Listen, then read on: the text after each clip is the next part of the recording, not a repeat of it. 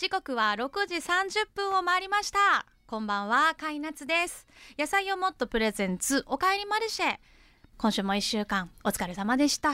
今日はいかがお過ごしですか？今日もほっと一息つきながら一緒に時間を過ごしていただけたら嬉しいです。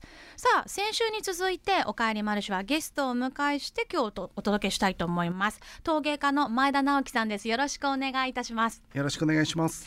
はい。静岡市のマリコにある匠宿という工芸が体験できる施設で、はい、火と土、まあ、陶芸の工房長をやられている前田さん、はい、先週は匠宿のお話をたくさん伺いましたが、はい、ちなみにこの時間、うん、6時30分とかってぐらいって、いつも前田さんは何されてますか？お仕事まだされてますか？そうですね。おお、はい、夜も作業されたりするんですね。そうですね。夜が自分の仕事の時間という感じですかね。そうか。普段はこう教える仕事、はい、陶芸教室もされていたりもありますもんね、自分の作品作りは夜にやることが多いんです。多いですね。夜中作ることが多いです、ね、夜中？はい。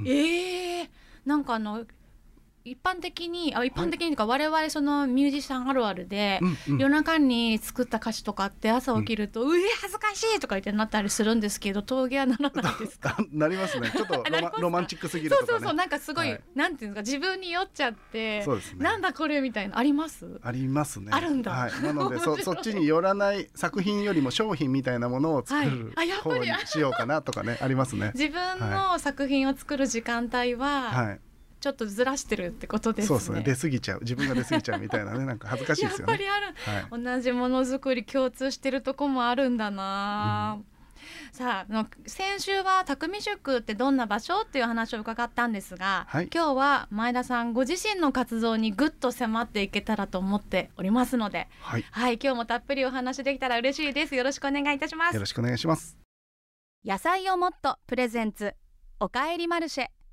モンマルシェがお送りします。野菜をもっとプレゼンツおかえりマルシェ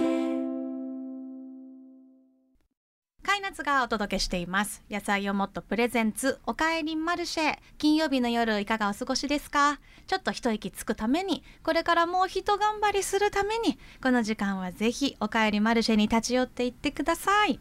さあ今日は先週に続いて静岡市駿河区マリコにあります伝統工芸の体験ができる施設匠宿で火と土工房長として勤めてらっしゃいます陶芸家の前田直樹さんお迎えしています、はい、よろしくお願いします。よろしくお願いいたします。じゃあ今日もスープを選んでいただいたんですけれども、はい、今日は何を飲みましょうか？今日は静岡産アカデミトマトで煮込んだ7種野菜と3種の豆が甘み豊かなミネストローネ。はい静岡野菜トマトですね。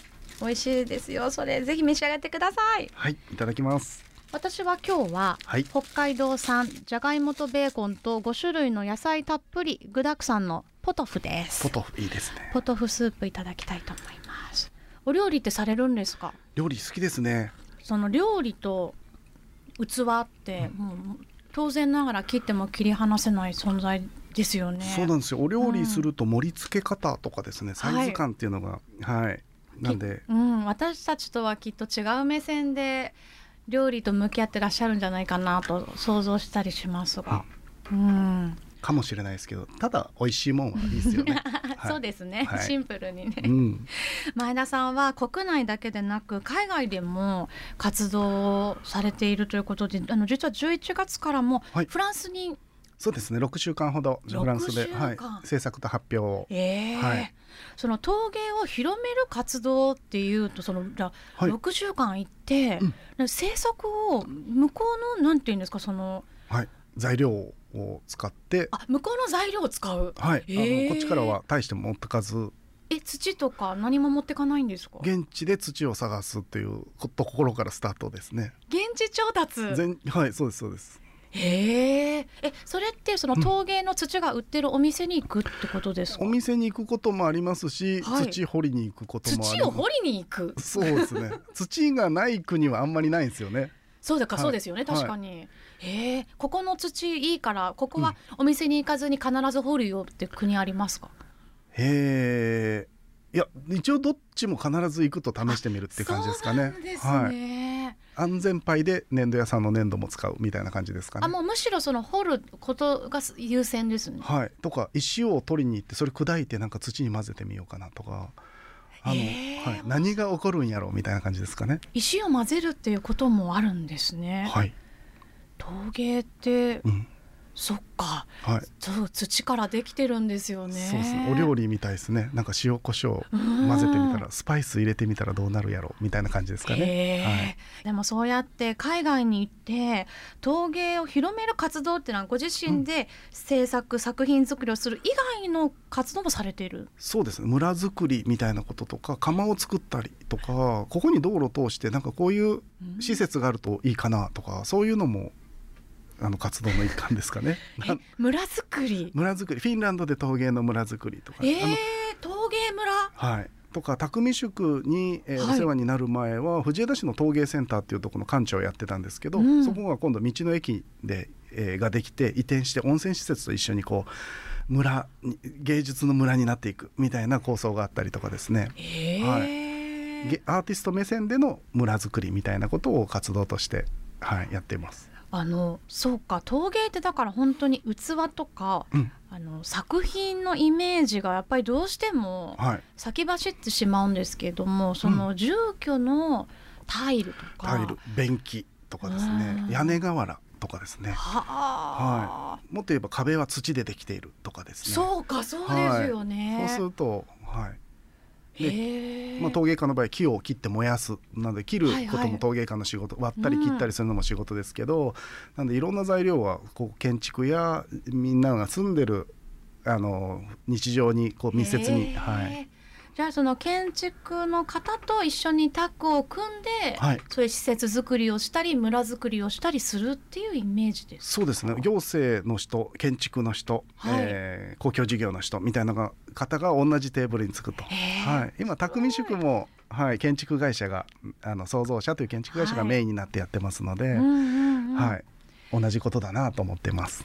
えそのフィンランドの陶芸村とかは例えば、そのアーティストの方が住む場所っていうことですか？今ちょうど丘を、えー一つの丘を30区画に分けて、はい。えーそれをアーティストを招致するためにい住んでもらう場所を30人今選んでるみたいな感じで。あ今それが進行中ね、行中で今まさに今いろんな国のアーティストがフィンランドのそのラップランドに集まって、はい、はい、僕の兄貴分たちが今それをプロジェクトを進めてるえー。ところですね。それってその村を作ってそのみんなが一緒に暮らせるようになるメリットってあるんですか？それぞれがちりぢりになって活動するんじゃダメなんですか、経済的に言うと観光地化できるとか。そうかそうですよね、はそりゃ。でいろんな国の人が一つの村を作ることでボーダーレスな価値観を持ったうん。え先進的な地球みたいな場所ができる、はあそうか、はいそういうための試みでもあるわけですね、はい、今後ね宇宙で住まなきゃいけないかもしれないのでそういう村があったらその村ごと行けばもしかしたらね 平和な、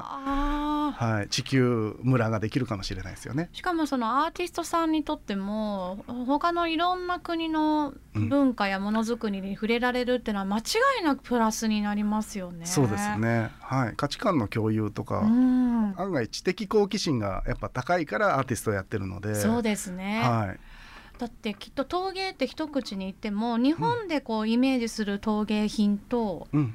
例えばこう南米とか、はい。アフリカとかはい、中国とか言ったらまた全然違う全然違うんですよね。はい、なんかうん。バカでかい壺みたいな のがゴロゴロしてる。バカでかい壺みたいなところの人もいますし、へーはい、南米だとカラフルなあやっぱり南米あはカラフル。でもはい。それってこの普段どういう場所でどういうこう色彩の中で、うんうん。生活してるかでやっぱりものづくり生まれてくるものって絶対変わってきますよね。そうですね。うん。はい。で天候とかその色とか、はい、そういうもので人間のこう中身を形成していくんだなっていうのはすごい感じますね。そうか。性格大事ですよねもちろん、はい、もうフィンランドの人はすごく忍耐強い。もうマイナス35度の中で生活するみたいな。寒さの中はい、食いしばって生きてるんだな。でも忍耐強いけど人に対してすごく穏やかな国民性だなと。そうですよね。しかもその忍耐強さとは対極にあるような赤いあの明るい色彩とか、ポップなデザインとか、そうですね、いっぱい生まれてますよね。はい、あれはもう春が待ち遠しい国民性だからですね。そういうことですよね。はい、そっか。だからそういう風土とかが人の性格を作って、そこからものづくりってものが生まれてくるから全然違う。うん。ものに出来上がって当たり前のことなのか。そう普通そう考えれば普通だなと思うんですけどね。なるほど、はい、でもそんな中でその前田さんの思う陶芸の魅力、はい。あの僕陶芸教室やっててすごくいいいい活動できてるなと思うのは、はい、人の作品ってもう手放しに素敵だねって言えるんですよね。でも作品ってその人そのものが出ちゃってるのに素敵だねって言ってあげてるってことは、その他人の工程にそのままつながって直結してると。でその活動ってすごくいいなと思っていて僕他の人のことがすごく好きで自分のことはなかなかこう肯定しにくいなって思うんですけど。はいでもそれが陶芸を通じるとみんなが同じこう、うん、自分の作品はちょっとここが気に食わないけど、うん、あなたの作品はなんか歪んでるけどすごい可愛くて素敵みたいな。例えばその初心者で体験に来た人が作り出す器をすごいいいねって思えるわけですね、はい、子供の絵をバカにする人はいないと思う可愛い可愛いじゃん。線はヨレヨレしてるけどめっちゃ可愛いっていうのと一緒で、作品も初めて作る例えば70歳の人が初めて作ってもめちゃめちゃ可愛いものができるんですよね。初めてってすごい大事ですね。なんかこの陶芸を習いに来る生徒さんとかって陶芸を通じて、うんはい、このどういうなんていうのかなきっとストレス発散や気分転換に来る方が多いですよね。なんか無心になれたりとかそういう良さもあるんですかね。そうですね。日頃のこう悩みとか考え事が頭をぐるぐるしてるものを一回ひっぺがすっていう、はい、無になるみたいな瞑想に近いみたいな感覚があるかもしれないです。え例えばその生徒さん見ててお今日はちょっと悩み事がありそうだなとかいうのが分かったりとかもしそうです、ね、疲れてんな今日みたいなあったりしますよね。でもただそういう人は今日はちょっとダメだ悩み事雑念が多いからって言ってお話だけされて帰っていく生徒さんもいる。はい2時間喋って あ今日はすっきりしたって陶芸やらず帰っていく方もいらっしゃいますね。ちょっとじゃあ、はい、なんかでも土をこういじって、はい、粘土をいじってまあうまく今日は形にできないけどでもそれでお話だけして帰っていくっていうなんか、はい、めちゃくちゃ素敵ですね。でもそれでもいいんだよっていう場でなってるっていうことですね。はい、粘土触るだけでもねすごくリラックス効果があるというか、うん、あれ不思議ですよ、はい、なんでなんですかね。なんかあの精神的なものもそうですけど、実際にあの細胞からなんかこう電荷がこう抜けるっていうアースをしてるっていう、えー、はい、話もありまして、えー、はい、科学的にもなんかその体にいいっていう証明もあるみたいですよ。うん、あそうなんですね。でもそんな陶芸を海外でも広める活動をされているということで、はい、フランスの後はあと中国でも、はい陶芸のイベントが開催されそちらにも行かれる予定なんです、ね、はいコロナが明けてですね世界中のマーケットが開き出しましてなるほど、はい、僕も3年間いろんな国に行けずいたんですがそうですよ、ね、はい、今年から指導だということで、うん、はい、中国で世界中の陶芸家や業者さんが集まるイベントがあって。なんかめちゃくちゃ巨大なイベントだと伺いました、はい、あの慶徳鎮っていう焼き物で世界一有名な町があるんですが、はい、そこでイベントが陶芸家が多分300人以上集まるんでしょうけど。300人？はいそこでえ作品作り。えー、今回は作品を持って発表をするのと向こうでちょっと講演レクチャーをはいさせて。ちょっと30分ぐらい喋ってくるっていう機会がありましてはい。ちょっと日本代表して喋ってこようかなとすごいあじゃあその先ほど伺った陶芸村の話とか。そうですね。それも含め匠宿って今こんな日本ってこんな活動をしてるよとかはい、はい、いろんなことを活動の中身を言ってくれたらいいなと思ってます。あもう日本を代表する陶芸家として行かれるっていうことなんですね。はい、ありがとうございます。あのおこがましいですね。はい。でもそうなるとちょっと匠宿とか陶芸教室で通われて前田さんに習うのを楽しみにされている生徒さん寂しいですね。いえいえ、もうあのいてもいなくても一緒ぐらいな感じなので、はい、はい、もう気楽なはい。でも前田さんのそういった体験陶芸やってみたいという方は陶芸教室をはい。静岡市内ではいされていたり駅から10分ぐらいのところではい。人宿町で陶芸教室をやっております。そして匠宿の方でも体験教室、カルチャースクールなどもやっているというもちろんスタッフの方も、はい。他の方もいらっしゃるもう素敵なスタッフばっかりですのではそういですね。あの日本での個展などの開催もあったらまたぜひはい。あのマルシェにお知らせに来ていただきたいです。まだまだお話足りなかったので。はい。ありがとうございます。急になんかあれ？なんか はい。あの自分の話宣伝になると、はい。こうもじもじしだしちゃったので 曲に行きましょうか。はい。ありがとうございました。ありがとうございます。野菜をもっとプレゼンツおかえりマルシェ夏がお送りしてきました。野菜をもっとプレゼンツおかえりマルシェ。今日もそろそろお別れの時間が迫ってきてしまいました。先週に続いて今夜も静岡市の匠宿で火と土工房長もされていらっしゃいます。陶芸家の前田直樹さんにお越しいただきました。ありがとうございました。ありがとうございます。前田さんの活動を気になるチェックしたいという方ははい。どうしたらいいですか？何があんまりこインスタ？インスタ。ウェブサイト？はい。ではい。フランスのこととか中学中国のこととかアップできるように頑張してります。ください、はい。見てます。私フォローしましたから。嬉しい。ありがとうございます。ぜひ今後の活動も楽しみにしています、そして陶芸教室そして匠塾のえー体験などなども気になった方はぜひチェックしてみてください。ぜひ。はい、ぜひ。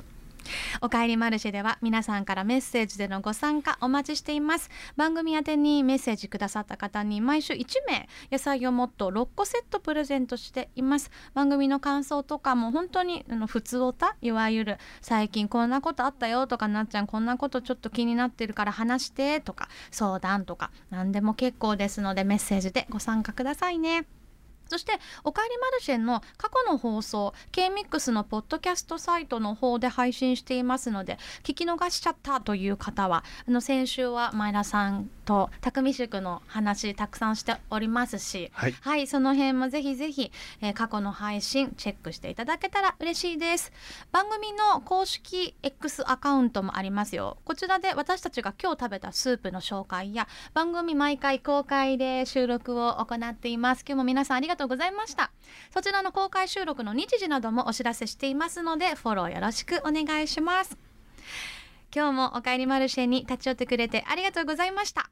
来週もこの時間この場所で準備してお待ちしています。皆さん穏やかな週末をお過ごしください。お相手はカイナツと前田直樹でした。前田さんありがとうございました。ありがとうございました。せーのまたねー。野菜をもっとプレゼンツおかえりマルシェモンマルシェがお送りしました。モンマルシェがお送りしました。